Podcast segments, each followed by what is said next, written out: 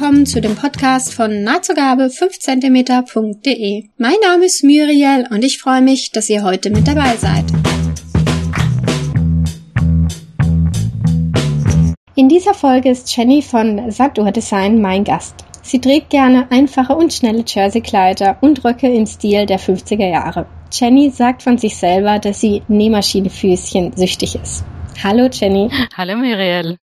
Ich freue mich sehr, dass du heute mit dabei bist. Dankeschön, ich freue mich auch. Bei der Vorbereitung für diese Podcast-Folge ist mir aufgefallen, dass du in letzter Zeit auch sehr viele Schnittmuster von kleinen ähm, deutschen oder deutschsprachigen Schnittmustern Herstellern nähst. Da wollte ich mal fragen, da gibt's ja unglaublich viele. Hast du von denen, die du schon genäht hast, irgendein äh, Lieblingslabel? Äh, Ein Lieblingslabel ist eine gute Frage. Ähm, also der Grund, warum ich die, äh, die deutschen äh, Designer bevorzuge im Moment, ist, weil ich gerne nach deutschen Anleitungen nähe. Ich bin da einfach mehr daheim in der Sprache und habe keine, keine Übersetzungsprobleme. Und ich bin großer E-Book-Fan und lade gern wahnsinnig schnell Schnittmuster herunter, um gleich danach zu nähen. Und da sind auf der Wanda und ähm, Etsy und der E-Bookeria einfach sehr viele Deutsche vertreten. Ich habe in letzter Zeit für mich entdeckt, alles für Selbermacher, 1, 2, 3. Nein, nur Selbermacher, 1, 2, 3. So. Äh, da habe ich zwei sehr schöne Pulloverschnitte danach genäht. Und ich nähe sehr, sehr gern Taschen von allerlieblichst oder allerliebstes, wenn ich es mir nur merken würde. Aber die hat sehr viele Taschenschnitte und da probiere ich immer wieder gern Modelle aus. Und was haben diese kleineren Labels, was haben die, was du denkst, was für dich äh, größere Schnittmusterhersteller nicht haben? Ist es nur die Zeit, dass du es einfach schneller kriegst? Oder? Ähm, nein, es ist auch der Kontakt. Also man kann sie wahnsinnig leicht äh, schnell anschreiben, wenn man eine Frage hat. Oft gibt es eine ganze Community dazu, die auch schon Fragen beantworten können. Ähm, man spricht irgendwie mit einem Menschen und nicht mit einem großen Hersteller. Ja, da gebe ich dir recht. Es gab ja schon verschiedenste Kontaktversuche zu den größeren Herstellern, die teilweise sehr amüsant geendet sind. Von dem her. Ja, ich habe letztens deinen, deinen Blog gehört ähm, zum Thema Burda und der Versuch mit Burda Kontakt aufzunehmen. Und da habe ich mich wieder ein bisschen bestätigt gefühlt. ja, ich glaube, das war die Folge mit der Miriam, könnte es vielleicht gewesen ja, sein. Ja, genau. Die die war das. Wobei ich muss sagen, ich hatte mal ein äh, Problem. Äh, ich nähe ja gerne von den ähm, Amis die äh, Vogue oder McCall Schnittmuster. Und da habe ich selbst von meinem Schnittmuster, das war ein komplizierteres, habe ich die Anleitung verloren gehabt. Und das war ein Schnitt, wo, auch, es auch nicht mehr gab zum Kaufen. Und dann habe ich den halt geschrieben und habe echt gedacht, da kriege ich nie im Leben eine Antwort. Und dann haben die mir, so wie halt äh, Amis sind, eine sehr persönliche Nachricht zurückgeschrieben hatten dann gleich sogar die komplette Anleitung mir als PDF zum Ausdrucken mitgeschickt, wo ich auch gedacht habe, gut, das hätte ich jetzt nicht so erwartet. Da hätte ich eher gesagt, dass sie gesagt haben, ja gut, dann habe ich halt Pech. Oder dass sie sagen, gut, bei Ihnen kann ich den Schnitt vielleicht nochmal kaufen oder was auch immer, aber dass sie mir halt einfach so ohne Nachweis von mir haben sie mir das nochmal geschickt. Fand ich dann auch sehr nett. Das ist wirklich sehr nett. Da hattest du Glück, ja.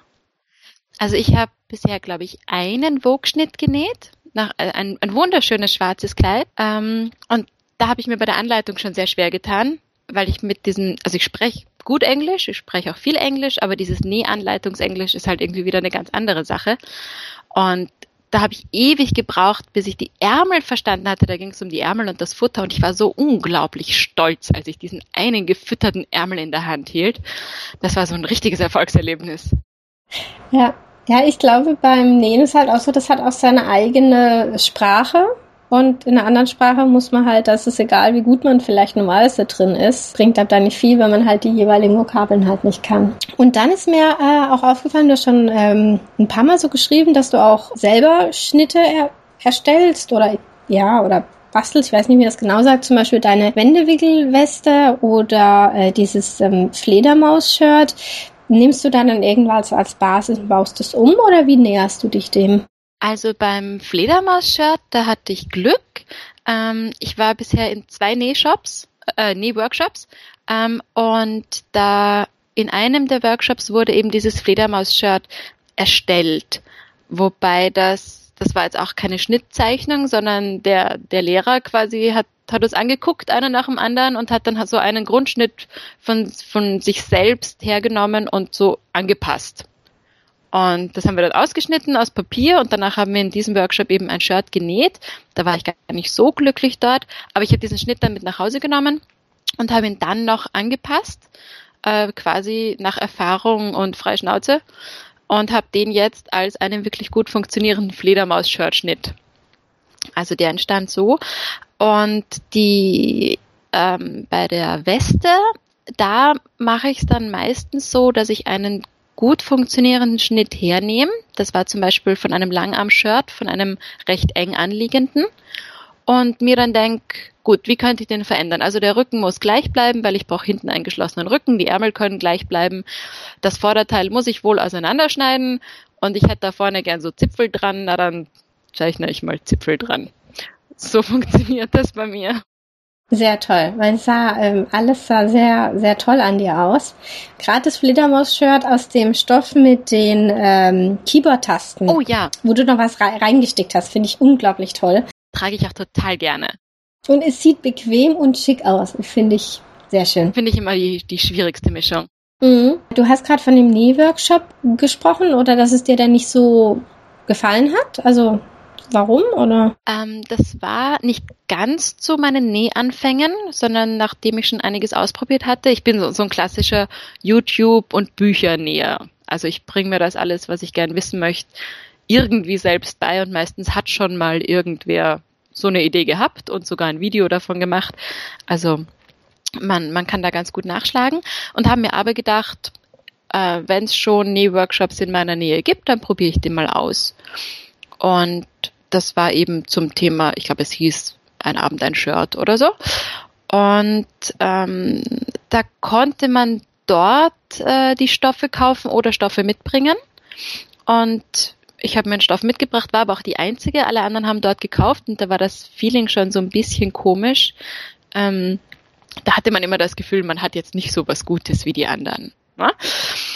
Und äh, dann war dort, dann wurde eben dort mit der Overlock ein Fledermaus-Shirt genäht. Und ich kann jetzt nicht mehr sagen, ob ich zu dem Zeitpunkt schon eine Overlock hatte oder noch nicht. Aber es könnte sein, dass ich sie da schon gehabt habe. Ähm, es war auf jeden Fall jetzt nicht, nicht die Erleuchtung für mich. Und ich war ein bisschen enttäuscht davon, dass ich nichts, äh, nichts Neues gelernt habe. Also, äh, und dass die Verarbeitung dort nicht so schön war wie meine. Also die, zum Beispiel der, die Halseinfassung war aus Bündchen gemacht und wurde so, wie man es ganz am Anfang halt macht. Ne? Man, man lässt die eine Seite offen, näht das Bündchen an und am Schluss schließt man alle Nähte auf einmal. Mag ich jetzt nicht so gern, weil das einfach eine Naht ist, die am Hals nicht notwendig ist. Ähm, wurde aber dort so gemacht und auch dort so gelehrt. Und wenn, wenn meine eigenen Kenntnisse höher sind als die des Lehrers, wobei er konnte es ja sicher besser. Er hat einfach nur entschieden, es in dem Workshop so zu zeigen. Ähm, dann ziehe ich persönlich jetzt nicht so viel Nutzen draus. Das hat mich ein bisschen enttäuscht. Ja, das weiß man vorher halt nicht. Das stimmt, ja. Was ich auch spannend fand, du hast auch von deinen erfolgreichen Versuchen mit diesem ähm, goldenen Schnitt mal gepostet. Was ist das genau für ein System? Also ich habe das noch nicht so live gesehen. Ähm, äh, der goldene Schnitt, also die Firma dazu heißt Lutherlo kennt man auch unter den Lutherlo-Schnitten, äh, ist ein ganz, ganz interessantes System. Ähm, das funktioniert so, dass du quasi für jedes Kleidungsstück, für jedes Teil, für jedes Kleidungsstück einen Minischnitt hast, in einer Mappe gesammelt. Ähm, da ist quasi wie ein Ärmel, aber in ganz klein. Und den schneidest du dir dann aus und nimmst den als Basis, indem du ihn auf ein großes Blatt Papier pinst und hast dann ein Übersetzungsmaßband. Das hat auf der einen Seite hat das quasi ähm, Zentimeter und es hat aber auch so, es ist so über eine ganz interessante Art und Weise beschildert. Also es ist nicht ein ganz normales Zentimetermaßband. Und das pinnst du mit diesem Stück fest und dann hast du verschiedene Punkte, die du entsprechend deiner Maße, die du vorher nimmst, ähm, vergrößerst. Das heißt, du vergrößerst dir diesen kleinen Ärmel, aber eben nicht eins zu eins oder eins zu fünf, sondern an jeder Stelle deinen Proportionen entsprechend. Klingt ein bisschen kompliziert, ist auch ein bisschen kompliziert, aber wenn man es dann mal draußen hat, ist es ganz klar. Ähm, das Schöne dran ist, oder das Schöne und das Schwierige dran ist, äh, man misst nur die Oberweite und nur die Hüftweite. Das heißt, man hat sonst keine Maße. Und was mit Taille? Genau, die misst man eben nicht. Und da war mir von Anfang an klar, dass das bei mir ein Problem wird, weil ich ja als Sandur eben eine, eine nicht proportionale Taille habe. Und habe mir auch vorher viel überlegt, will ich das System haben und habe es mir aber doch zum Geburtstag dann gewünscht, äh, weil mir klar war, ich muss ja sowieso jedes Teil ähm, in meiner Taille anpassen. Äh, warum dann nicht auch Lotterlo? Schauen wir mal, wie der Rest so passt. Und habe das auf gut Glück probiert. Wie viel musstest du da noch anpassen? Also ich habe festgestellt, bei Röcken und Unterteilen, also so, du nimmst quasi bis zur Taillenlinie, äh, nimmst du alles, was drunter ist, nimmst du dein Hüftmaß und alles für drüber nimmst du dein äh, Brustmaß. Und alles, was unterhalb äh, des Taillenmaßes ist, sitzt sehr gut. Was ich hochinteressant finde, weil ähm, die Röcke, die ich habe, die sitzen ja nicht auf Hüfte. Also ich hatte da mal so einen ähm, schwarz-weiß karierten Rock im Blog. Ähm, der sitzt nicht auf der Hüfte, der sitzt ja über der Hüfte und passt in Richtung Taille trotzdem perfekt. Keine Ahnung, wie das funktioniert. Ich kann es dir nicht erklären. Äh, bei allem, was über der Taille sitzt, ähm, ist es schwieriger. Das passt dann nicht so gut. Äh, da muss ich dann auch mal anpassen. Aber ich habe meistens Teile mit mehreren Nähten, so Prinzessnähten, da kann man dann auch ganz gut anpassen. Das ist dann auch okay. Ja, da hat man es ja dann schnell rausgenommen. Genau. Das, das Schöne daran. Sehr spannend. Absolut. Schade, dass ich hier niemand in der Gegend habe, wo das, wo sowas auch hat, dass ich mir das mal an, angucken könnte. Du kannst mich gerne mal besuchen kommen oder wenn ich das nächste Mal einen Schnitt äh, vergrößere, dann kann ich ein paar Fotos schießen und einen Beitrag schreiben. Dann hast du vielleicht ein bisschen mehr Bilder dazu im Kopf. Also ich könnte mir gut vorstellen, dass es andere vielleicht auch interessieren würde. Das klingt nach einem hervorragenden Vorschlag. Gerne, gerne. du hast auch mal davon geschrieben, dass du ein Hobbyzimmer daheim hast und ich habe immer ein Fable für solche Nähzimmer oder erfahre da gerne mehr drüber und deswegen wollte ich dich mal fragen, wie sieht denn dein Nähzimmer aus? Oh, das ist ein ausgezeichnetes Thema, darüber erzähle ich nämlich wahnsinnig gern. ähm, wir haben zu Hause in, in unserer Wohnung, wir wohnen zu zweit, äh, das große Glück, eben ein eigentlich ein Arbeitszimmer zu haben und das teilen wir uns für unsere Hobbys. Und damit gehört die eine Hälfte mir und meinen Nähmaschinen und meiner Stickmaschine, meinem Plotter und meinen Zeichensachen. Und die andere Seite gehört meinem Freund und seinen Malsachen und Airbrush-Sachen und Modellbausachen. Und da sitzen wir dann in trauter Zweisamkeit, jeder bei seinem Hobby und trotzdem miteinander verbringen unsere Wochenenden so. Und das ist aber schön. Absolut, ja. Es ist, es ist ja nicht so leicht, Hobbys zu haben, ähm, die, die man zeitgleich und miteinander machen kann, ohne dass sie die gleichen sind. Ne? Mhm, da gibt's nicht so viel. Das stimmt. Und meine Seite ist so aufgebaut, dass ich drei große Tische habe. Ähm, auf jeder steht eine Maschine quasi. Also auf zwei davon stehen die Overlock und die und Stickmaschine. Die Coverlock hat ein Fach im Schrank, die kommt nur raus, wenn ich sie brauche. Und der dritte Tisch ist mein Zeichentisch. Und dann habe ich ein großes Regal, das voll ist mit Stoffen und Garnen und Farben und Knöpfen und das ist mittlerweile über die Hälfte des Zimmers gewandert. Das weiß ich, weil wir haben nämlich ganz am Anfang haben wir die Mitte des Raumes mit einem breiten Streifen Klebeband am Boden markiert. Und mit der Zeit bin ich immer weiter drüber gewandert. Aber mein Freund nimmt das sehr, sehr gelassen. Und was für ähm, Nähmaschinen oder Overlock hast du? Welchem äh, Hersteller? Äh, ich bin bei den Maschinen ein großer Brother-Fan. Also meine Näh- und Stickmaschine ist eine Brother 2200 Laura Ashley. Die wird, glaube ich, gar nicht mehr produziert. Die habe ich jetzt seit zwei Jahren und bin sehr, sehr glücklich damit. Und meine Overlock ist auch eine ganz klassische Brother, die die meisten haben, die 1034D. Und wie bist du auf Prada gekommen? Ähm, durch Beratung. Also ich habe das große Glück, ich habe ähm, hier in Wien ein, ein ganz fantastisches Nähmaschinengeschäft mit einer sehr, sehr guten Verkäuferin und Besitzerin, ähm, die mir seither auch keine neuen Maschinen verkauft, weil sie meint, alles, was ich habe, ist perfekt für mich. Und ich finde das immer so beeindruckend, wenn ich in ein Geschäft gehe und sage, ach, gibt's nicht vielleicht eine neue Maschine? Ich hätte gerade Geld. Und sie sagt, na ja, schon, ja, ich könnte Ihnen was verkaufen, aber Sie haben so gute Sachen, das passt für Sie einfach perfekt. Sie sagt doch immer, ich werde es Ihnen jetzt nicht ausreden, aber, aber ich glaube nicht, dass Sie damit glücklicher werden als mit dem, was Sie jetzt haben. Ich glaube aber, wenn du in einem Laden bist, dann kaufst du schon ab und zu was. Zumindest, was du über deine 28 Nähfüßchen geschrieben hast, oder? Ja. Ja, Füßchen sind bei mir irgendwie ein Thema. Ich weiß nicht, ich habe da einen Sammeltick. Ganz seltsam. Aber, aber die sind ja auch klein, die kann man ja auch gut aufheben. Was war dein letztes Füßchen, wo du gekauft hast? Uh, mein letztes Füßchen. Ich glaube, das war der Ruffler. Das war die letzte Investition, da habe ich recht lang hin und her überlegt. Ähm, und habe jetzt auch kein Original genommen, weil ich glaube, der Original Ruffler kostet 80 Euro. Äh, und ich habe mir doch einen Nachbau gegönnt. Ähm, aber ich glaube, das war der letzte. Und wie macht er sich? Völlig überbewertet und unnötig. Ähm, nein, ich glaube, wenn man, wenn man öfter was kräuselt oder faltet, ist das Ding toll. Ich habe damit einen Petticoat äh, gekräuselt, dafür war er auch gedacht. Ähm, ist von der Idee her total toll. Leider ist dieses Tüdel, das man für diesen Petticoat verwendet, hat so große Löcher, dass der Ruffler immer ins Leere fährt. Hm. Also ja, ich, ich habe es wohl schneller gemacht als mit der Hand, aber ich habe mich dabei auch wahnsinnig geärgert. Ja, also ich glaube, Tüll ist da dann nochmal eine Herausforderung. Ja, auf jeden Fall. Den äh, Raffler habe ich mhm. auch. Und äh, ich muss sagen, ich bin sehr zufrieden damit und denke immer, ich müsste eigentlich öfters was damit machen. Äh, Gerade halt beim Faltenlegefuß. Und ähm, ja, mal schauen, ob ich ihn mal demnächst wieder. Ja, verwende. ich glaube, wenn man oft Stoff ähm, in Rüschen legt, also wenn man Kinderkleidung näht zum Beispiel, äh, dann ist das großartig. Aber also ich, mir würde jetzt kein einziges Kleidungsstück von mir einfallen, das dringend noch ein paar Rüschen benötigt. nee, also für Rüschen habe ich ihn jetzt auch noch nicht verwendet. Ich habe ihn halt wirklich zum Faltenlegen verwendet und ich nähe ab und zu auch so ähm, möchte gern hysterische Sachen.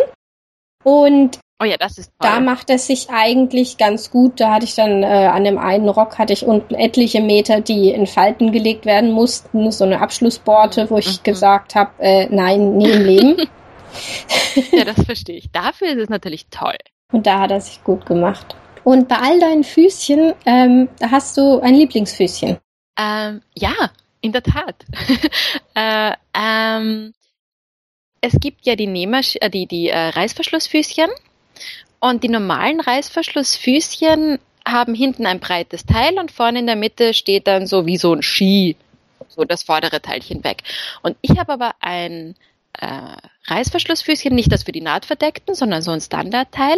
Das ist von vorne bis nach hinten ganz gerade. Das ist nur ganz schmal und gerade und wird nicht eingeklippt in den normalen Füßchenhalter, sondern da schraubt man die Füßchenhalter ab und schraubt diesen ganzen Fuß dran und hat hinten so eine kleine Schraube, womit man dann verstellen kann, wie weit links oder rechts der Fuß sitzt. Und geht nach hinten eben gerade durch. Das ist sehr raffiniert. War das ein Originalfuß vom Product? Ja, das ist ein Originalfuß. Ich glaube, den habe ich irgendjemanden weggeschnappt, weil da war ich mal im, im Nähmaschinengeschäft und habe irgendwas anderes abgeholt. Und äh, Sabine, eben die, die Besitzerin, sagte, ähm, hatten Sie nicht letztes Mal dieses Füßchen bestellt? Und ich schaue mir das an und sage, nö, ich glaube nicht, aber es gefällt mir gut. Ich würde es unheimlich gern mitnehmen. Um, ähm, und sie hat gemeint, na dann bestellt sie halt für wen auch immer das war. Sie weiß ja eh nicht mehr wer. Bestellt sie halt dann irgendwann noch eins. Ich soll das haben. Und fehlt da jetzt noch ein Füßchen? Ich glaube, es fehlen immer noch Füßchen. Kann man Füßchen genug haben? Ich weiß nicht. Ich glaube nicht. Ich finde es auch immer verführerisch, wenn man dann wieder in so einem Nähladen ist und dann liegen da die, der Flyer, wo dann drin steht, was es mm, wieder für tolle Füßchen gibt. Dann denke ich so, habe ich ja schon immer gebraucht. Wusste ich vor zwei Minuten noch nicht. Genau, aber, aber unbedingt, ne? Sowas wie einen äh, Kanten aneinander Nähfuß. Oder, oder das Füßchen, das auf einer Seite höher ist als auf der anderen, damit man zwei Ebenen, die nicht gleich hoch sind, besser nebeneinander nähen kann so sowas, das braucht man doch unbedingt. Ja, ständig. Absolut. Und ich muss sagen, äh, sehr, sehr gern habe ich auch noch meinen Obertransportfuß. Der ist auch noch ganz großartig. Ich nähe sehr viel Jersey und auch immer wieder mal Leder oder Taschen, viele Schichten, viele Teile. Und da ist der Obertransport, ist ganz klasse. Ja, ich glaube, bei Prada ist es ja so ein richtig großes Teil, oder? Ja, absolut. Da hatte ich auch Glück, weil bei meiner Maschine war der dabei. Das war auch eine eine richtig teure Maschine. Ähm, da war der dabei und ich hatte aber vorher eine kleine Maschine, da hatte ich ihn mir extra dazu gekauft und habe ihn dann eben mit der kleinen mitverkauft als Goodie damals. und hatte aber dann gleich eben einen neuen wieder und hätte ihn mir auf jeden Fall auch wieder gekauft. Ja, ich glaube, das ist schon echt was wert. Deine Maschine kann ja auch sticken. Ja. Ja. Und außer Nähfüßen sammelst du, ja, zumindest hast du es geschrieben, ja auch Stickmuster. Absolut. Sind auch sehr klein. Man muss einfach. Und merkt man ja gar nicht, ja, nee, oder? überhaupt nicht. Also, wenn man sich anschaut, die sind ja alle nur ein paar Kilobyte groß, die merkt man nicht mal am Computer. Was hast du in letzter Zeit gestickt? Ähm, ich glaube, das letzte, was ich gestickt habe, waren zwei lange Knopflöcher mit ähm, Ranken drumrum für meine Yogatasche. Das war so das letzte, was tatsächlich in der Stickmaschine drin war. Äh, aber ich stick eigentlich sehr viel. Also ich habe sehr viele Kleidungsstücke, die, die irgendwie zumindest ein bisschen bestickt sind. Und auch viele Jersey-Shirts oder eben meine, meine Jacke, die ich ja sehr liebe, die ist am Rücken ganz viel bestickt. Also ich mag das sehr. Ich finde es auch sehr schön, wie du es umsetzt, weil halt oft gehen Stickereien halt sehr, sag ich mal, ja, in die, in die Kindle-Richtung mhm. oder so. Aber ich finde die Stickmuster, die du machst, die sind, die sind sehr schön und die, also ich finde, die sind auch nicht over the top oder irgendwas. Also ich bin sehr begeistert. Danke. Wo kriegst du denn deine Stickmotive her? Äh, also ich habe zwei große ähm, Anbieter sozusagen, die ich immer wieder konsultiere. Das eine ist Urban Threads. Das, glaube ich, war in deinem letzten Podcast auch Thema. Äh, da habe ich mich sehr, sehr zu Hause gefühlt, ähm, weil äh, deine Kollegin auch meinte, das sind die Stickmuster für die Erwachsenen. Und genauso sehe ich das auch. Ja, die Sandra von Zufall, wenn es klappt, war es. Das finde ich sehr angenehm. Und dann gibt's noch die Amp Library, die Embroidery Library. Die haben jede Woche eine andere sehr große Sale-Kategorie, ähm, wo es mal mehr und mal weniger Stickmuster gibt, die mir liegen, äh, aber wo ich so einmal die Woche gern durchblätter und, und erstaunlich viele Blümchen und Schmetterlinge finde. Ich verstehe überhaupt nicht wieso, aber wenn ich mir meine Kategorien durchschaue, das meiste, was ich habe, sind Blümchen und Schmetterlinge. Und Vögel. Da, dabei bin ich überhaupt nicht der Blümchentyp. Aber vielleicht sind es ganz besondere Natürlich. Blumen und nicht nur normale äh, Blümchen. Genau, und vor allem die Schmetterlinge. Also keine Ahnung, aber anscheinend sammle ich Schmetterlinge hauptsächlich. Ich habe ja mit Sticken selber gar nichts am Hut. Also ich habe auch keine Maschinen, die sticken kann. Und du hast in einem Post hast du von einer ITH-Stickdatei was geschrieben. Ähm, was ist denn das? Äh, das sind In the Hoop Stickdateien. Äh, hatte ich damals auch ganz frisch entdeckt und ganz, ganz toll gefunden. Ähm, das sind Dateien, die komplett in der Maschine, also in diesem Rahmen entstehen und nachher ein fertiges äh, Stück ergeben. Also zum Beispiel einen Topfhandschuh habe ich gestickt. Und da muss man nachher auch nicht mehr nähen. Die werden dann in Lagen so gestickt, also da werden mal, also da werden nicht nur Muster gestickt, Deko, sondern da werden auch die Umrisslinien dann einfach mit der Stickmaschine direkt erledigt. Und nachher wendest du das Ding irgendwie so Elefantengeburtmäßig durch ein mini kleines Loch und am Schluss hast du dann einen Topfhandschuh. Hm. Muss man dann die eigentliche Farbe unten reinmachen? Ähm, naja, du hast Nein, nein, nein, es, es stickt schon, also das tatsächliche Muster, das Muster auf dem Topfhandschuh oder auf dem Büchereinband oder die Schrift obendrauf, die stickt da schon ganz normal ähm, oben auf, aber du legst dann noch quasi die Rückseite face ah, to face, ja. also rechts auf rechts drauf und dann wird der Umriss gestickt. Dann nimmst du das raus, schneidest außen rum und dann wendest du halt 27 Schichten, klappst das Ding oben, unten, vorne, hinten und auf einmal ist es dann ein Topfhandschuh. Faszinierend. Also es ist mir bei vielen, bei manchen Sachen verstehe ich mittlerweile, wie es funktioniert, bei den einfachen, aber bei manchen bin ich wirklich erstaunt und, und sehr beeindruckt von den Menschen, die sich das ausgedacht haben. Weil ich habe den, ich glaube, den Geldbeutel was von dir mhm. gesehen. Ja, zum Beispiel. Und hast du gedacht, hä? Wie? Kann nicht gehen, ne? Vor allem, da ist ja ein Reißverschluss mit drin. Also es ist total pervers irgendwie. Den legst du Reiß. Also man stickt den Reißverschluss. Du stickst den Reißverschluss fest. Also du legst den Reiß. Da, da, da werden sehr viele Umrisslinien zuerst gestickt mit irgendeiner Farbe, die man nachher nicht sieht, das ist ganz egal. Und dann siehst du, okay, also hier auf dieses Feld gehört der Reißverschluss aufgelegt, dann legst du den auf, dann drückst du weiter und dann stickt die Maschine halt da, wo dein Reißverschluss liegt, dir den Reißverschlusch fest. Faszinierend. Dann legst du das nächste Stück Stoff auf, das stickt er dann wieder fest und so weiter. Also ganz spannend. Sehr spannend. Total. Habe ich noch nie von gehört. Ich war auch ganz überrascht. Ist jetzt ein bisschen wieder eingeschlafen, weil wie viele Geldbörsel kann man dann so brauchen? Ähm, äh, und ich habe jetzt nicht so viele Kinder im Verwandten- und Bekanntenkreis, dass ich jetzt alle mit diesen Mini-Geldbörsen beschenken könnte. Aber, aber ich finde die, die Idee einfach ganz toll Und ähm, man braucht einen großen Stickrahmen dafür für viele Dinge. Also man kann natürlich auch so kleine Glasuntersetzer und, und ähnliches und Deko-Teilchen, die man an den Osterstrauch hängt, äh, kann man natürlich auch im 10x10 Rahmen machen. Aber alles, was in Richtung kleine Täschchen oder Bucheinbände oder Topfhandschuhe geht, ähm, braucht man einfach auch schon ein bisschen einen größeren Rahmen. Welchen Rahmen hast du? Mein Rahmen ist eine ganz ungewöhnliche Rahmengröße, die ist 16 mal 26 äh, und momentan ist ja gerade der große V3-Hype ausgebrochen und die hat 18 mal 30 und deswegen werden gerade alle neuen großen Stickmuster auf 18 mal 30 gemacht. Das geht sich genau nicht aus bei mir. Aber es gibt durchaus genug für 16 mal 26. Weil du hattest dir auch, ich glaube, letztes Jahr so eine Jacke bestickt. Also erstmal die, die Jacke äh, super toll und die Passform, also echt klasse. Und da hattest du ja auch so ein, also ich fand das ein sehr großes Stückmotiv, wo hinten drauf war. Du sprichst von der Jacke für den gesunden Rücken, glaube ich so. Ja. Nee, genau, die Jacke, nicht der Mantel. Genau.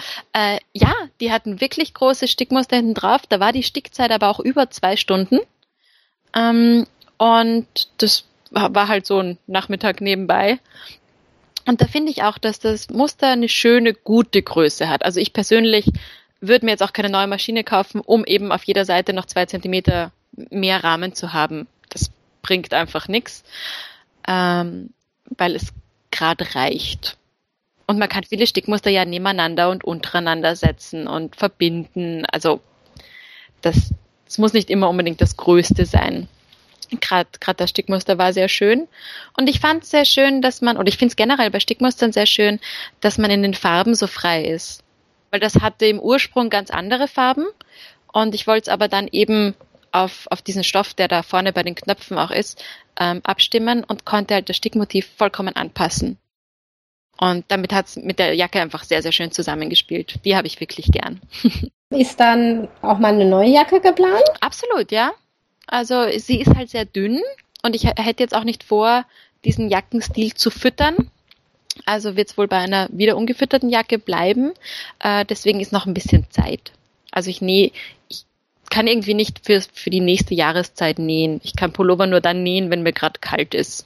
Und ich kann mir Röcke irgendwie nur nähen, wenn es draußen warm ist. Warum heißt die Jacke eigentlich oder warum hieß der Post meine Jacke für den gesunden Rücken? Ja, weil das mit der Passform, das du angesprochen hast, das sieht zwar ganz großartig aus, ähm, ist, sitzt aber nur, wenn ich wirklich gerade stehe wenn ich so ein bisschen, mich so ein bisschen beuge oder so, dann kriegt die überall am Rücken so Beulen und ist gar nicht mehr so hübsch. Deswegen muss man sehr aufrecht stehen und kriegt dabei gleich einen sehr gesunden Rücken.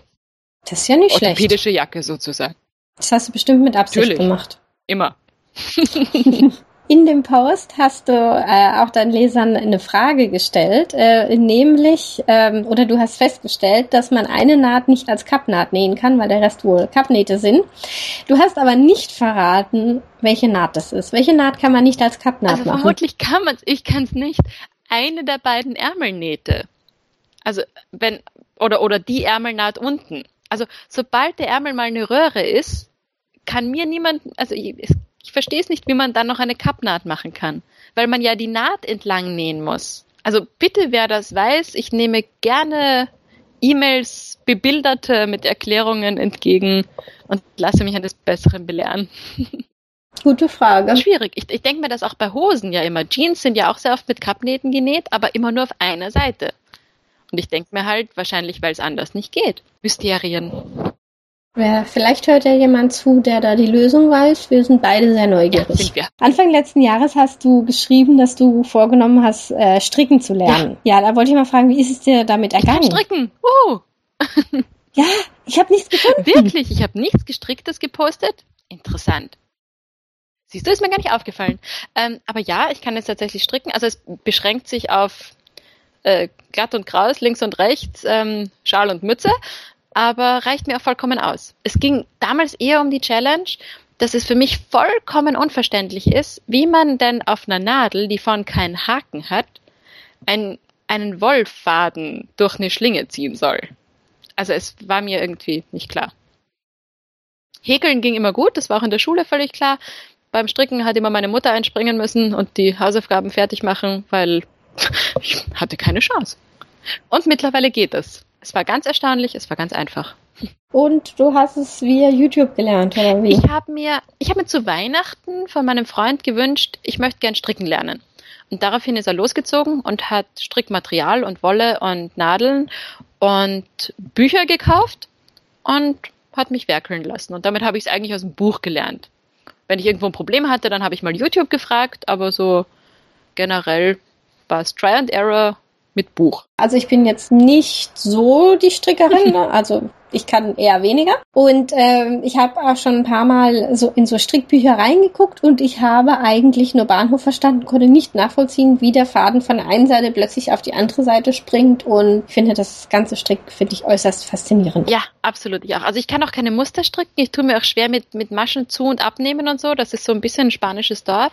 Und ich würde wahnsinnig gern Lace stricken können. So diese dünnen, schönen Sommertücher mit den großen Löchern dazwischen und so. Das aus der ganz feinen Wolle. Das zum Beispiel mache ich vielleicht nächsten Sommer oder so. Ähm, das könnte noch auf der Liste stehen, vielleicht. Aber so einen ganzen Pullover stricken, das reizt mich auch gar nicht so. Der ist schneller genäht, als er gestrickt ist. Ja, diese Lace-Tücher, die finde ich auch, ich finde die total faszinierend und ich hätte auch unglaublich gerne so eins. Schön, ja. Ja, ich glaube aber, dass meine Konzentration mit dem Mitzählen, dass das äh, nicht unbedingt was ist, wo äh, meine Fähigkeiten unbedingt ähm, hm, ja, ja das gut kann. Kenne ich, ja. Deswegen gucke ich das sehr fasziniert bei anderen an und ähm, denke dann, ja, wer weiß. Ist ja auch schön, wenn die anderen was können, dann kann man sich das ja. angucken. Finde ich auch schön. Du hast ähm, letztes Jahr auch davon geschrieben, dass du bei einer neuen Firma angefangen hast und dass du dich dann kleidungstechnisch erstmal ein bisschen ähm, halbwegs seriös gekleidet hast. Ja, da wollte ich mal fragen, waren das dann Kaufsachen oder waren es genähte Sachen von dir und äh, wie ist es halt jetzt bei der Arbeit? Äh, es waren damals äh, gemischt. Also ich habe ich glaube, meine seriöseren Sachen sind doch noch Kaufsachen, aber da zählen halt hauptsächlich Dinge dazu wie Nadelstreifhosen äh, oder auch mal ein Blazer. Also da ganz am Anfang war ich noch noch bisschen vorsichtiger unterwegs und mittlerweile glaube ich sind sie alles von mir gewohnt. Es fällt aber auch keinem auf. Ich, also ehrlich, ich kann dann in die Arbeit kommen mit einem Teil, das sieht aus wie ein Pyjama. Entweder es fällt keinem auf oder es ist allen egal. Ich, ich weiß nicht genau, aber sie sind es gewohnt und sie, also ich habe so ein, zwei Kolleginnen, die ähm, entweder selber auch ein bisschen nähen oder denen das zumindest auffällt. Die fragen dann auch so, oh, hast du das selbst gemacht? Das ist aber schön. Aber es kommt nie jemand zu mir und sagt, wie läufst denn du rum? Das ist irgendwie ganz entspannend. Du hattest auch mal, als du deine ähm, Hippie-Toni gezeigt ja. hast, hattest du auch mal deine Blogleserin gefragt, ob man das so in der Öffentlichkeit tragen kann oder nicht. Und wollte mal fragen, wie fühlt es sich jetzt für dich an, nachdem du, das war ja eigentlich sehr positiv, die Rückmeldung, die du bekommen hast. Wie macht die Toni sich jetzt? Äh, ausgezeichnet. Also ich, freu, ich bekomme oft so positive Rückmeldungen, freue mich dann immer sehr und gehe dann auch sehr bestärkt dann gleich ein bisschen aufrechter durchs Leben äh, und trage die mittlerweile sehr, sehr gern, weil sie einfach wirklich bequem ist, weil sie eine gute Länge hat und, und auch relativ warm ist für ein Kleid. Also ich bin kein Fan von Frieren. Ähm, und die hat sich sehr bewährt. Ich habe die oft im Büro an. Obwohl sie so exotisch ist. Ja, vor allem, obwohl sie so bunt ist, ne? Aber man kann sie auch gut kombinieren, gerade mit dieser Wickelwendeweste, die du vorher angesprochen hast. Die ist ja rot und grau, da passen beide Seiten dazu. Dann habe ich rote Stiefel und grüne Stiefel. Also irgendwas findet man immer, dass, dass das Gesamtbild auch stimmt. Also ich fand den Stoff sehr schön. Ich finde, das hast du sehr gut ausgewählt. Dankeschön. Gerade wo wir von dem äh, Schnitt Toni von Milchmonster sprechen, ich habe gesehen, du hast auch eine äh, Leidenschaft für verschiedene Kragenformen oder Ausschnittformen. Und bei Toni sind ja auch ein paar dabei. Ähm, hast du da schon mal einen ausprobiert? Einen anderen? Also ich bin auch wahnsinnig schnittfaul und, und Ausdruck- und Zusammenklebfaul. Ich habe zwar diese E-Books so gern, aber wenn ich dann mal geschafft habe, eines auszudrucken und die Ränder abzuschneiden und das Teil zusammenzukleben und einmal auszuschneiden, bin ich einfach heilfroh, wenn das Ding sitzt, wie es sitzt. Also der Gedanke, da auch nur ein Teil nochmal auszuschneiden, um einen anderen Kragen was total schade ist, weil dafür ist es ja gemacht. Ähm, kommt mir irgendwie nicht. Ich lege das dann auch ab und wenn ich dann meinen Kleiderordner, äh, also meinen, meinen tatsächlichen echten, nicht virtuellen, sondern händischen Kleiderordner durchgehe, dann liegt da halt dieses eine Muster mit diesem einen Kragen und dann nehme ich das her und nähe das einfach nochmal. Obwohl sich gerade die Toni so anbieten wird. Ja, also da hat man ja schon, also ich habe im Netz schon einige schöne andere Kragenvarianten gesehen. Wobei ich sagen muss, ich glaube, die meistgenähte ist wirklich die, wo du auch nähst mit dem ganz normalen Rundhalsausschnitt. Ja, ich habe ja momentan sowieso ein, ein Kragenproblem und ein Passformproblem und was betont die Oberweite jetzt und was betont sie nicht. Aber es ist eigentlich ein guter, ein guter Tipp von dir, dass ich mir da nochmal die Kragen anschaue. Das hätte ich jetzt gar nicht mehr gedacht. Danke. Gerne doch. Und Woher kommt dein Passformproblem? Naja, das ist irgendwie so, das ist dieses Projekt, von dem ich jetzt, glaube ich, schon fünfmal geschrieben habe, ohne es wirklich ins Leben zu rufen. Äh, das ist das Projekt Zieh die Sanduhr an. Der, der Blog wurde ja damals von mir eigentlich auch ins Leben gerufen, weil es eben so furchtbar schwierig ist, Gewand für diese Körperform zu finden. Und ich dachte mir, ich gehe das jetzt mal also wirklich pragmatisch an und schaue mir an, was, was steht denn jetzt in der großen Oberweite? Was betont sie? Das ist dann wieder schlecht. Ist das überhaupt schlecht? Und was, was verkleinert sie? Will ich sie verkleinern? Ähm, all diese Dinge mit, was, was darf man mit einer großen Oberweite? Man darf keinen Rollkragen tragen und man darf nicht halsnah tragen und man darf aber auch nicht viel Dekolleté zeigen und was weiß ich, was man alles nicht darf ähm, versuche ich jetzt irgendwie ein bisschen systematisch zu ordnen und habe das auch schon, also ich habe in dem Heft zu Hause ähm, Schnitte oder kleine Bilder eingeklebt für verschiedene Kategorien, eben Röcke und Hosen und Oberteile und Jacken. Äh, was könnte mir denn stehen? Was sollte ich denn mal nähen, um zu sehen, wie mir dieses Modell steht? Aber es kommt natürlich immer ein bisschen anders, als man das plant und dann näht man doch noch drei Pullover, weil es ist so kalt draußen und die haben sowieso einen Kragen bis rauf zur Stirn, damit man bloß nicht friert. Also das mit den Kragen und den Oberteilen, ich hoffe, das wird, ein, wird eine Sommersache. Es klingt nach einem sehr spannenden Projekt. Es ist so schwierig, wirklich. Es ist, also soll die Hose jetzt bis in die Taille gehen oder bloß nicht weites Bein oder nicht weites Bein? Weites Bein macht wieder so klein. Wer will schon klein sein? Also es ist total schwierig. Hat sich dein Blick auf dich selbst durchs Nähen irgendwie geändert? Total. Also ich glaube nicht durchs Nähen, aber durchs Fotografieren. Und das hängt ja mit dem Nähen zusammen und mit dem Bloggen. Also ich habe da schon viel, viel Veränderung in meinem Selbstbild gemerkt. Ich habe ganz am Anfang, wird man auch sehen im Blog, äh, sind die meisten Fotos auf der Puppe. Wobei die Puppe damals noch das Do-it-yourself-Modell aus Gafferband und Polsterfüllung war. Ähm, und, und hatte da auch keinen Selbstauslöser und kann mich, ich kann mich auch von niemandem fotografieren lassen. Also nicht mal von meinem Freund. Ich, selbst wenn der die Fotos schießt, weil der Selbstauslöser kaputt ist, sage ich immer, stell dich ins Eck, schau woanders hin und drück einfach ab. Das machen wir schon irgendwie. Ähm, ich komme mir da so albern vor, wenn mich irgendwie jemand zwecks der Kleidung fotografiert. Aber ich habe mittlerweile gute Varianten gefunden, eben mit Selbstauslösern und einer guten Kamera, äh, um mich wirklich selber zu fotografieren und diese Fotos dann noch anzuschauen. Das ist schon eine ganz eigene Sache, weil oft findet man sich selber auf Fotos, wenn irgendwo auf einer Party oder so Fotos geschossen werden, sind meistens die eigenen, die, wo man sagt, hm, das wäre jetzt nicht nötig gewesen. Und bei den anderen findet man die Fotos aber ganz nett und ganz toll. Und durch diese Blogfotos bin ich schon sehr gezwungen, weil die werden ja auch nachbearbeitet und ein Rahmen drum und das, das Logo drauf da bin ich dann schon sehr gezwungen, mich mit diesen Fotos und mit meinem Selbstbild auseinanderzusetzen. Und der große Vorteil beim Nähen ist natürlich, ich versuche mir ja Dinge zu nähen, die mich vorteilhaft aussehen lassen. Und damit ist der Blick auf die Fotos schon ein ganz anderer. Was mir selber auch aufgefallen ist, dass oft das Bild, das ich sehe, wenn ich in den Spiegel gucke, von dem abweicht wie den, wo ich dann in dem fotografierten Bild Absolut, sehe. Absolut, ja. Und das fand ich sehr interessant, weil das hätte ich nicht erwartet. Ich hätte eigentlich immer gedacht, das, was ich im Spiegel sehe, ist genau das gleiche, was ich auf dem Foto sehe. Und das ist zumindest bei mir oft gar nicht der Fall. Mhm. Ja, das stimmt.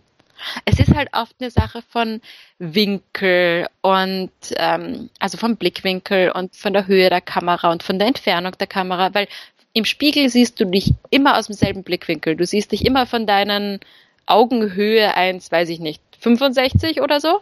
Ähm, und siehst damit immer gleich aus. Aber ein Fotoapparat kann dich halt viel, viel vorteilhafter erwischen. Oder auch von hinten. Wer sieht sich schon von hinten? Mach mal ein Foto von hinten. Das ist doch seltsam. Vor allem die anderen sehen einen ja auch so. Also es ist ja nicht so, dass wenn man jetzt kein Foto von sich von hinten macht, dass einen auch niemand so sieht. anderen sehen einen doch relativ häufig von hinten. Ja, da gebe ich dir doch Und ich finde diese Zufallsfotos machen eigentlich ganz witzig. Da gab's ähm, bei mir in einem der letzten Beiträge, ich weiß gar nicht mehr, was ich da trage, da habe ich irgendein Oberteil an und mein Freund stand gerade daneben und meinte, ähm, soll der Fussel da hinten drauf sein? Und ich sag, nein, natürlich soll der nicht da drauf sein, mach ihn doch weg. Und er zupft diesen Fussel vom Pulli und ich drück gerade ab. Und, oh ja, das habe ich Dieses Foto schaut aus, als wäre er drei Meter groß und ich fünf Jahre alt. Also es ist so eine, ich meine, er ist riesig, ja, aber die, die Perspektive ist einfach, ist immer wieder erstaunlich. Finde ich total witzig. Wo wir gerade bei Fotografieren sind, du hast auch geschrieben, dass du immer wieder mit verschiedenen Rocklängen für dich äh, experimentierst, was einfach zu dir passt. Hast du jetzt so ein Gefühl, eine Richtung, was jetzt deine Rocklänge ist? Finde ich immer noch ganz schwierig. Also ich habe auf jeden Fall das Gefühl, dass egal welche Schnittmuster eine vorgegebene Rocklänge hat, meine ist sie nicht. Mhm. Ja, das ist schon mal eine Feststellung. Schon, ne? Also ich kann mal davon ausgehen, die, die da im Schnitt drin ist, die brauche ich nicht machen. Äh, ich finde, es kommt sehr aufs Modell an. Also so ein Tellerrock kann auch ähm, wadenlang total nett ausschauen. Ein, ein gerader Rock, wadenlang, ist für mich, also abgesehen davon, dass man sich drin nicht bewegen kann, äh, ein absolut optisches No-Go. Ähm, ist schwierig. Also ich habe es immer noch nicht ganz raus. Ich persönlich finde, so ein bisschen überm Knie steht mir ganz gut, ist aber dann wieder die Frage, ob das für die Arbeit nicht zu kurz ist.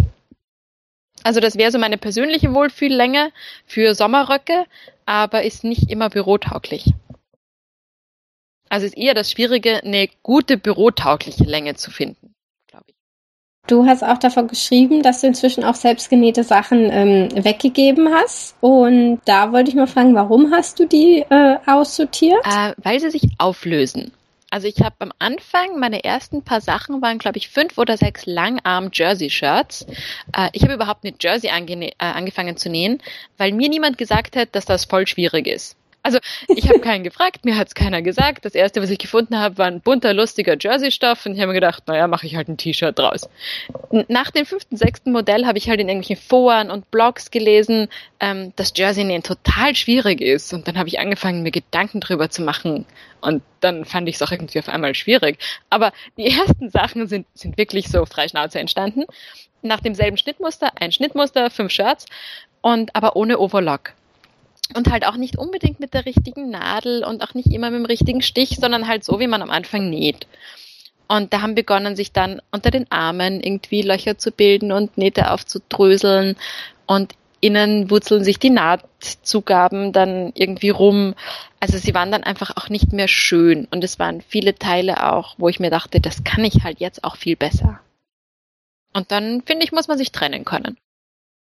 Da gebe ich dir recht das mit dem äh, Anfang zu nähen, dass man nicht wusste, dass es schwierig ist, ähm, das habe ich jetzt auch schon von, von ein paar anderen gehört, dass man am Anfang einfach mal Sachen macht, weil man denkt, das ist einfach. Und dann plötzlich erfährt man, dass es gar nicht so einfach ist. Und plötzlich denkt man so, Hilfe, wie habe ich das geschafft? Und eigentlich. Und ähm, ja, ich hatte jetzt in äh, der letzten Podcast-Folge, da hatte ich jetzt mit ähm, Ella gesprochen und ähm, bei Ella ist es so, dass sie die Schnittmuster eigentlich immer alle äh, selbst erstellt und da auch ich sage jetzt mal relativ freie Schnauze rangeht, wo äh, ich, ich gehe einmal in der Woche zu einer Schneiderin und die hat das halt richtig gelernt und die hat halt feste Regeln. Ähm, fand das unglaublich erfrischend, wie halt Ella an die Sache rangeht und wie sie das einfach einfach macht und es funktioniert und einfach alle Regeln über Bord wirft, sage ich jetzt mal mhm. so. Ja, einfach weil sie sagt, ja, sie hat es ja nicht gelernt, deswegen sie macht es halt so, dass es funktioniert und es funktioniert. Genau. Und ich glaube, es war auch in einer deiner letzten Podcast-Folgen äh, eben das Thema Burda und Burda-Anleitungen. Und da war sowas drin wie, wenn man den Kopf ausschaltet und halt nach Anleitung näht, dann geht's. Und das machst du als Anfänger, weil da denkst du dir nicht, aber sollte das nicht anders sein? Aber ginge das nicht anders besser? Sondern du hast ja nichts anderes als eine Anleitung. Und dann folgst du halt dieser Anleitung, ohne drüber nachzudenken, wie du das bei einem anderen Kleidungsstück schon mal gemacht hättest. Das ist irgendwie ein ganz anderer Zugang. Und auch dieses, dieses Freischnauze nähen, ich, ich sage immer, wenn das Ergebnis passt, nämlich tatsächlich körperlich auch passt und mir seelisch auch passt und ich schön finde, ist es doch völlig egal, wie der Schnitt zustande kam oder wie das Teil zustande kam. Deswegen finde ich, finde ich alle Zugangsweisen eigentlich sehr schön. Mir ist auch noch eine Besonderheit von dir aufgefallen oder etwas, was du machst, was andere, glaube ich, weniger machen, ist nämlich, du nähst auch Sportbekleidung. ja. Oder halt Sachen für Sport. Also äh, du machst, also du machst unglaublich viel. Ich war sehr fasziniert, wo ich das mal alles gelesen habe. Du hast dir fürs Bogenschießen schon Sachen genäht, fürs Swingtanzen und zuletzt fürs Yoga. Ja, stimmt. Und zu der Yoga-Hose wollte ich dich mal was fragen. Also äh, die Bilder waren sehr lustig, fand ich sehr schön. Und der Bein- oder Fußabschluss, wie, da war doch so eine, ich nenne es jetzt mal eine abgeschnittene Socke oder irgendwas, was so aussah. War das dran genäht an der Hose? Ja, das ist tatsächlich das Fußbündchen dieser Hose. Äh, das kannst du ganz normal als Jersey oder ähm, Bündchen-Bündchen nähen. Ähm, oder du machst dieses Fersenlochbündchen. Das ist dann allerdings meiner Meinung nach nur als Jersey zu empfehlen. Das kriegst du von der Dicke her aus dem Bündchenstoff nicht, nicht gut hin. Äh, aber das, das wird auf eine ganz perverse Art und Weise irgendwie innerlich zusammengenäht und dann halb gewendet. Also das ist wirklich was, da darfst du nicht nachdenken. Da gehst du Bild zu Bild und machst, das sind nur so drei, vier kleine Schritte. Und es gibt eine Naht, die ist fies, aber da steht auch in der Anleitung, da steht, die ist jetzt fies, da musst du durch. Und dann frickelst du halt an dieser Naht rum, bis sie sitzt. Dann wendest du das Ding halb um und auf einmal hast du das Teil in der Hand. Richtig rum. Dann nähst du es nochmal in die Hose, wie ein normales Jersey-Bündchen auch. Fand ich total geil. Interessant. Und das ist dann quasi dazu da, dass es nicht hochrutscht, ähm, oder? Jein, das ist, also das wird ein normales Bündchen wahrscheinlich auch tun. Ähm, viele Yoga-Hosen haben das. Ich glaube, weil man Yoga ohne Socken macht. Und damit hat man auch so nicht ganz so kalte Füße und so ein bisschen das Gefühl von Stoff am Fuß, weil du brauchst, ähm, du hast dieses Fersenloch äh, für die Standfestigkeit. Na, da hast du vorne am Ballen und hinten auf der Ferse hast du Kontakt zu deiner Matte. Und dazwischen musst du aber nicht wirklich Kontakt haben. Und ich denke mir, das ist so ein bisschen Wärmen und ein bisschen Rutschschutz. Was ich auch schön fand, ist war die letzte Tasche, die du genäht hast, die Yogatasche. Mit deiner optionalen Yogamattenhalterung. Genau.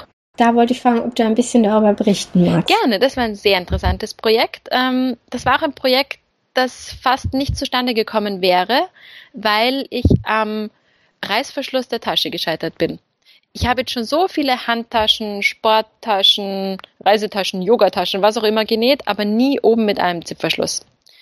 Und ähm, den bin ich immer umgangen. Ich habe Klappentaschen und ähm, Knöpfe und alles Mögliche, aber eben kein Reißverschluss.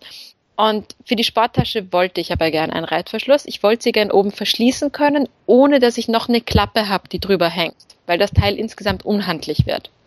Und zusätzlich wollte ich gerne meine Yogamatte mit transportieren, aber eben auch die Möglichkeit haben, sowohl die Tasche als auch die Matte alleine zu transportieren. Und da ist zuerst ist entstanden die äh, Tasche für die Yogamatte. Die hat sogar oben einen Reißverschluss drin. Der ist auch nicht super schön. Da gibt's zufällig auch keine Detailfotos auf dem Blog. Aber er sitzt, passt, man kann ihn auf und zu machen, die Matte geht rein und raus. Also man, ich finde, man darf sich nicht in seiner Perfektion ergehen bei sowas.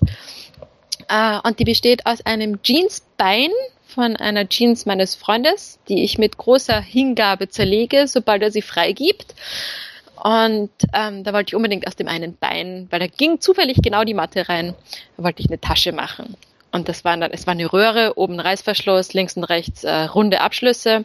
Und äh, außen als Boden hatte ich grünes Kunstleder genommen, damit ich sie in der Straßenbahn und auf der Straße auch abstellen kann. Äh, zwei, zwei Hacken dran für die Karabiner, damit ich einen Gurt dran bringe. Und das war's an sich. Und dann habe ich ewig hin und her überlegt, wie ich diese Mattentasche jetzt auch irgendwie an eine Handtasche oder an eine Sporttasche hängen kann, ohne dass sie auf einer Seite Übergewicht hat oder ähm, vorne, also viele, ich habe mir viele Lösungen angeschaut, auch Kauflösungen. Und viele sind entweder ein Rucksack, wo man vorne die Yogamatte dran klipst oder ist es eine Handtasche, wo man ähm, quasi an der Vorderseite oder an der Rückseite der Yoga-Handtasche die Matte auch noch anschließen kann. Und nachdem diese Yogamatten recht schwer sind, hat das in meinem Kopf immer so gewirkt, als würde sich die, ähm, die Tasche wahnsinnig verziehen. Also es würde die dann, es würde dann diese Matte, dann die ganze Handtasche irgendwie verziehen und das wollte ich nicht. Und habe eine Möglichkeit gesucht, die Yogamatte unten an die Tasche dran zu hängen. Und dann bin ich vor zwei, drei Wochen äh, sonntags in, in der Früh im Bett beim Tablet surfen und Pinterest schauen, was man halt so macht, ne? Klar. Äh, bin ich auf diese Yin-Yang-Tasche gestoßen. Das ist eine ganz seltsame Taschenverschlussform. Das sind so zwei Klappen, durch die fädelt man einmal den Gurt durch. Und wenn man den Gurt dann locker lässt, dann klappt, klafft diese Tasche auf man kann noch Sachen rein und rausnehmen. Und wenn man den Gurt aber anzieht, dann verschließen sich durch diese Klappen, verschließt sich die Tasche oben. Und da dachte ich mir, eigentlich müsste das irgendwie hinhauen, weil dann brauche ich keinen Reißverschluss oben ähm, und habe rundum eigentlich genug Platz, um äh, irgendwelche Karabiner und Haken anzubringen, um die Mattentasche zu verbinden damit. Und habe dann ein bisschen getüftelt und genäht und gebastelt und mit, mit vielen Karabinern und mit vielen Haken auch, auch ausprobiert. Und ursprünglich wollte ich äh, unten an den Taschenboden einfach zwei Karabiner hängen, so wie sie jetzt auch dranhängen. Äh, Du hast ja einmal weiter unten Haken und glaube ich nochmal einen Tick oben dran. Nein, ich habe, also die, die oberen Haken, das sind die, die an den Taschengurt, die hängen einfach am Taschengurt dran. Ich habe ungefähr 50 Handtaschenmodelle, aber ich habe nur drei Gurte, weil ich, weil ich die immer mit Karabinern und Haken mache, weil ich sage, wie viele schwarzen Taschengurte braucht der Mensch? Ähm, Taschengurt runter an die nächste Tasche dran. Und deswegen wollte ich auch diese Tasche wieder mit, Karab also mit Haken machen, damit ich meine Karabinergurte verwenden kann. Ich bin sehr pragmatischer Näher, wie du merkst. Und ähm, genau, wollte oben die Tasche ganz normal an den, an, an, die, an den Schultergurt hängen und unten an die Tasche mit nochmal extra Karabinern wollte ich dann die Matte hängen. Das hatte aber dann zur Folge, dass der Schultergurt lang war und unten auch nochmal die Matte drunter gebaumelt ist. Das heißt, die Matte hing mir irgendwo dann so unterhalb der Wade. Und das ist jetzt nicht so praktikabel, wenn man damit in die Arbeit gehen will oder in der Straßenbahn steht oder durch eine Menschenmenge durch muss. Also es, ich war dann sehr unglücklich. Also ich habe wirklich, das sind so Sachen, die, die sind so kurz vorm Ziel. Das ist in deinem Kopf, funktioniert das so toll. Und dann setzt du das um und dann ziehst du es an oder dann schaust du es dir an, dann probierst du es und es klappt nicht. Und das ist dann so der Moment, da muss man dann die Entscheidung treffen. Gehe ich da jetzt durch? Finde ich eine Lösung oder schmeiße ich es weg?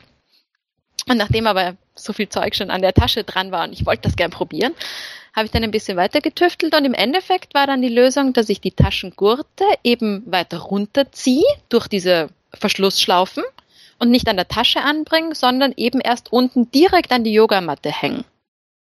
Und damit ist jetzt diese, die Tasche mit dem ganzen Sportgewand drin, ist quasi im Gurt auf der Yogamattentasche aufsitzend. Mhm. Die sind jetzt relativ fest oder nah beieinander. Genau, also die Tasche sitzt wirklich auf auf der Matte und der Gurt ist jetzt kürzer natürlich, weil er eben bis runter zur Matte geht. Und jetzt hängt alles genau in der richtigen Höhe, ist ganz kompakt, hat sich wirklich gut bewährt. Der Taschenschnitt, den habe ich vor kurzem auch in dem Blog von Strich und Faden gesehen. Die hat ihn auch genäht. Und jetzt, wo ich dich jetzt gerade an der Leitung habe, sage ich jetzt mal, wie, wie macht sich denn der, der Verschluss im Alltag? Ähm, ich glaube für meine Zwecke sehr gut, weil ich habe da drinnen äh, eben das Sportgewand. Das heißt, ich nehme es in der Früh mit in die Arbeit und brauche es genau einmal am Abend, um das Gewand rauszunehmen und nachher das Gewand wieder hineinzutun.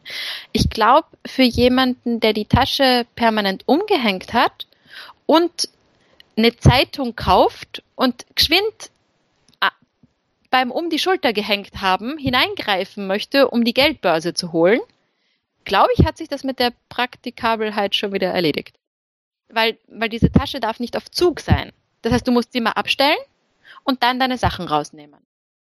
Das ist für so Spezialeinsätze, finde ich, wie eine Sporttasche, ist das sehr, sehr praktisch. Aber als Handtasche täte ich mir schwer. Okay, gut zu wissen. Aber vielleicht habe ich das System auch noch nicht ganz durchschaut oder andere Leute handhaben das anders. Kann natürlich auch immer sein.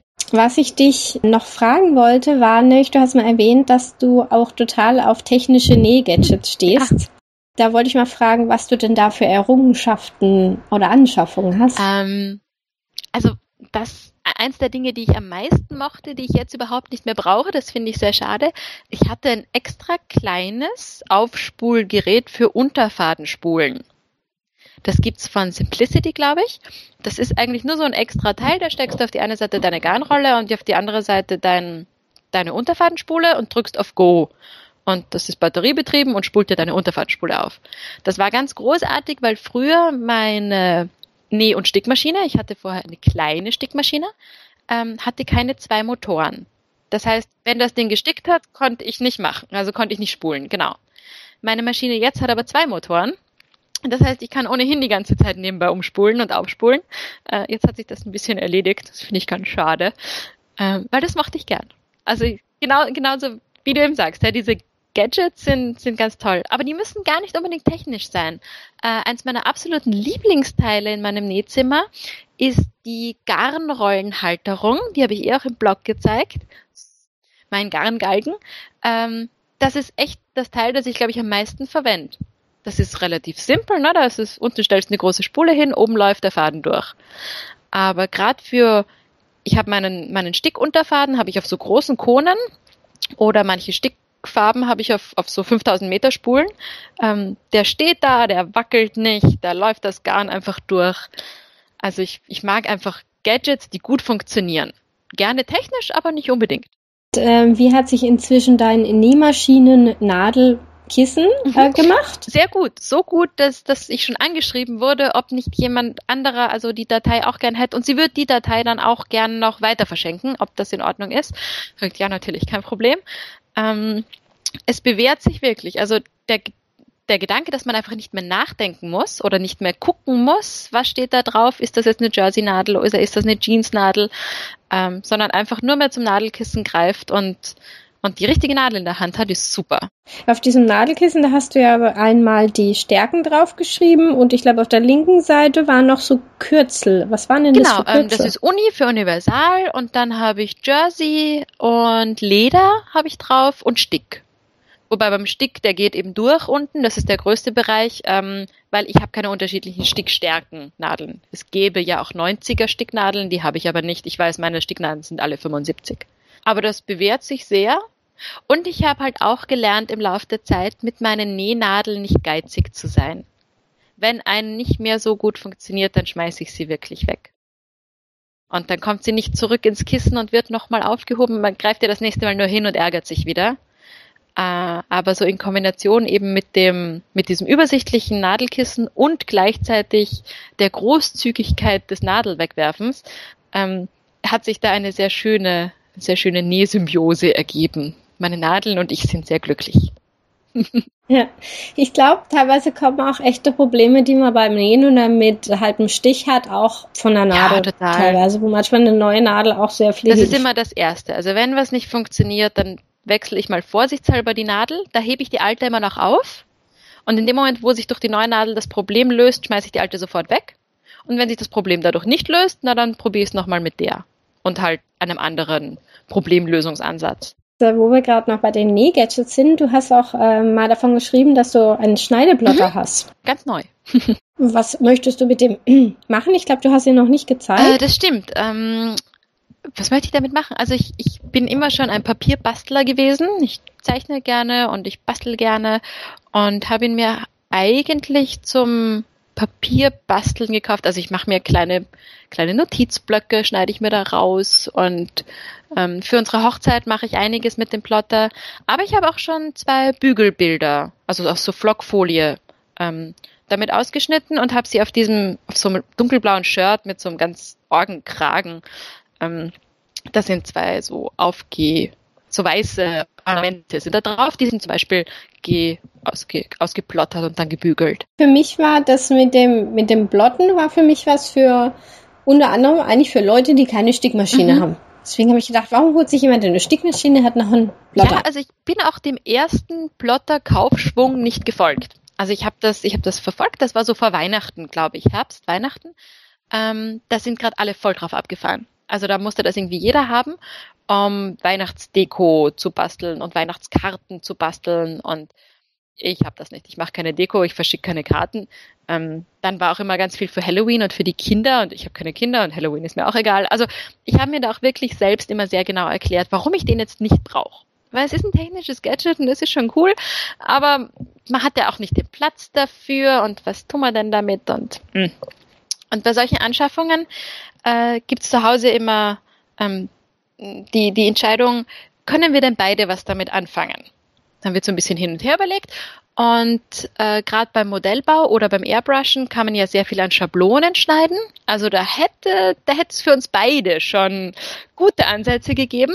Und wir haben uns aber da vor Weihnachten dann selbst erklärt, nein, wir haben nicht Platz für noch einen Teil und braucht man nicht und machen wir nicht. So. Weil außerdem haben wir ja Stickmaschinen. Und jetzt irgendwie so vor, ich weiß nicht, einem Monat, ich kann es dir nicht erklären. Es ist passiert, es war plötzlich da. Es, es hat damit begonnen, dass ein österreichischer Plotter äh, Versandshop aufgemacht hat und gute Angebote hatte und eben wenig Versandgebühr hatte, weil an sich sind die ganzen Plottershops deutsch. Und da ist nach Österreich die Versandgebühren schon sehr, sehr hoch. Und dann dachte ich mir, na ja, wenn das jetzt keine Versandgebühren hat und hm, das so teuer ist jetzt auch nicht. Da haben wir schon viel mehr Geld ausgegeben für andere Sachen. Ja, und jetzt haben wir einen. Und was für einen hast du da? Von welcher Marke ist der? Äh, ich habe einen Silhouette Portrait. Das ist quasi der kleine. Es gibt auch noch den Silhouette Cameo, den haben sehr viele. Ähm, der hat 30 Zentimeter Breite und ich habe 20 Zentimeter Breite. Kostet aber auch nur die Hälfte. Also das, der hat gekostet um die 150 Euro und der große kostet um die 300 Euro. Okay, hm, schon ein Unterschied. Genau, und da war dann die Überlegung, okay, gut, also ich habe jetzt nichts Großes damit vor. Ähm, und ich habe eben auch keine, also ganz viele beplottern halt die Shirts ihrer Kinder äh, oder die, die Jacken ihrer Kinder. Und da ist das schön, wenn das dann so groß ist und so vollflächig und die haben dann die großen. Ähm, aber mir war klar, bin ich das letzte halbe Jahr ohnehin ohne ausgekommen. Ähm, ich werde mit dem, also der hat eine Größe von A4 quasi, nur dass er viel länger plottern kann. Sie können beide bis zu drei Meter plottern, aber eben die Breite ist beschränkt, meiner mit 20 Zentimetern. Und das hat mir im Endeffekt dann gereicht, weil ich mir gedacht habe, 150 Euro ist in Ordnung, um es auszuprobieren und festzustellen, gefällt mir das oder gefällt mir das nicht. Bei 300 Euro hätte ich dann nicht einfach so mal gesagt, naja, braucht man doch unbedingt. Ja, ist dann schon eine größere Anschaffung. Ja, schon. Also ich habe kein Problem damit, Geld auszugeben für Dinge, die, die gut sind, die sich schon wo bewährt haben, die mir Freude machen. Das, das, das ist okay, das gehört zum Hobby dazu. Aber für so ein Probieren wir mal Teil muss nicht sein. Ich glaube, das ist auch das Problem, dass viele haben, die mit dem Nähen anfangen, dass man halt vielleicht zum einen halt eher sagt, okay, ich will halt schon eine richtige Maschine, aber zum anderen weiß man ja noch nicht, ob mhm. das was ist, wo man in fünf Wochen noch macht. Ist also. auch ganz schwierig. Finde ich, ist aber auch etwas, das ganz schwierig zu beantworten ist. Ist halt eine der klassischen Fragen in den Facebook-Nähgruppen. Ich möchte jetzt anfangen, welche Maschine soll ich mir kaufen? Und das ist so schwierig zu beantworten. Also eben nicht nur macht mir das in fünf Wochen noch Freude, sondern äh, muss die leise sein, weil deine Kinder daneben schlafen. Willst du dehnbare Sachen nähen oder nicht? Willst du Leder nähen? Willst du viele Schichten nähen? Also so, so viele Dinge, die man ja selber nicht weiß als Anfänger. Keine Ahnung. Weil ja alles einfach ist und alles geht mit einer Maschine genau. so gefühlt. Ja klar. Und die muss aber möglichst billig sein. Dann wird es irgendwo schwierig, ne? Aber gut, es ist ja auch oft so, dass, dass viele eben mit, mit geborgten Maschinen anfangen. Das finde ich ist überhaupt die beste Idee. Ähm, oder eben auch mal mit billigen, wobei viele billige Maschinen, nicht, nicht alle, aber viele machen dann halt auch mehr Probleme. Und gerade als Anfänger hast du halt keinen Tau, was du mit diesem Problem jetzt machen sollst. Also das ist dann gar nicht so leicht. Deswegen finde ich immer am besten im Geschäft Probe nähen, bevor ich mich für eine Maschine entscheide. Und wenn es geht, wirklich bei Freunden anfangen oder eben eine Maschine von der Mama borgen. Ich glaube, da kannst du dich mit deinem tollen lokalen Nähgeschäft, kannst du dich echt glücklich schätzen. Ja, das glaube ich wirklich. Also ich, ich denke, dass es wahrscheinlich in vielen Gegenden so Geschäfte gibt, äh, die halt ein bisschen untergehen, weil man schaut zuerst doch im Internet und da gibt's gute Anbieter mit guten Angeboten und dann, dann denkt man gar nicht mehr so daran, wirklich wohin zu gehen und auszuprobieren aber ist immer, ist immer eine, einen Versuch wert. Also ich bin auch sehr froh, dass wir hier in der Nähe ein Fachgeschäft haben, die wirklich nur entweder halt verkaufen oder auch sehr viel reparieren. Super. Also sie reparieren auch diese ganzen Industrienähmaschinen. Wenn ich da hinkomme und da sehe, was da alles rumsteht, denke ich auch so, mhm. hei, hei, hei. Ja, das stimmt. Bei, bei unserer Händlerin steht eine Industriestickmaschine rum, so mit zehn Farben und so. Die schaue ich auch immer an und sage, oh, das wäre aber schon schön. Und sie sagt dann auch, ja, aber das ist nichts für sie. Das ist so laut und da muss man so viel Nadeln wechseln und ah, das ist, zahlt sich gar nicht aus. Okay, dann nicht. aber so ein bisschen, bisschen fremde Sachen anschauen und schwärmen ist doch immer schön. Hat man was, von dem man träumen kann? So, jetzt sind wir leider schon bei meiner Abschlussfrage. Die Zeit ging jetzt echt rasend Stimmt, schnell total. rum. Da du jetzt auch schon, ich habe mal geguckt, ich glaube vier Jahre blockst du jetzt schon. Wirklich? Nein, du nähst vier Jahre und blockst zwei Das- Jahre, ja, genau, so rum. Das kommt So. mir bekannt vor. Jetzt, da war was. Und da wollte ich mal fragen, was du an der Bloggergemeinschaft besonders schätzt. Oh, was ich besonders schätze, ähm, dass ich viele Leute kennengelernt habe und kennengelernt setze ich jetzt unter Anführungsstriche, weil persönlich kenne ich niemanden, aber ähm, dass ich durch die Blogs und auch durch die Kommentare und durch das Kommentieren bei den anderen oder eben so wie bei dir jetzt durch den Podcast ähm, viele Leute kennenlernen, die das gleiche Interesse haben wie ich. Also beim Sport ist es ja leichter, weil wenn ich Fußball begeistert bin, dann treffe ich im Fußballstadion entweder andere Spieler oder andere Zuseher, je nachdem, äh, was mir gerade besser gefällt. Oder wenn ich gern Skifahren gehe, dann treffe ich andere auf der Piste. Aber Nähen ist doch etwas, was man alleine für sich macht, meistens. Äh, da ist es gar nicht so leicht. Man erkennt jetzt auf der Straße niemand anderen zwingend, äh, der auch näht. Und da ist es durch das Bloggen und durch die Bloggergemeinschaft, äh, da trifft man halt ganz viele Leute, die das gleiche Interesse haben, die man fragen kann, denen man aber auch gute Tipps geben kann. Da wird nach einer Meinung gefragt. Ähm, das ist eine ganz eigene Gemeinschaft, die ich zum Beispiel auch nie mit den Nähgruppen Facebook äh, Ge- Gemeinschaften vergleichen würde. Sondern ich finde, die Bloggergemeinschaft ist irgendwie eine ganz eigene. Was ist da der Unterschied für dich? Ähm, auf, bei den, bei den Nähgruppen auf Facebook wird alles gefragt, alles gezeigt. Ähm, welche Maschine soll ich kaufen? Was soll ich meinem Freund nähen? Ähm, also da, da wird sehr wahllos äh, werden Bilder und Fragen und Meinungen, ob man sie jetzt hören will oder nicht, äh, in die in die Welt geworfen. Äh, ein Blogpost zu schreiben erfordert mehr Aufmerksamkeit im Normalfall. Ähm, das muss man sich durchdenken. Da macht man die Bilder, die bearbeitet man, dann schreibt man eine kleine Geschichte dazu. Ähm, vielleicht fragt man die anderen nach ihrer Meinung, vielleicht aber auch nicht.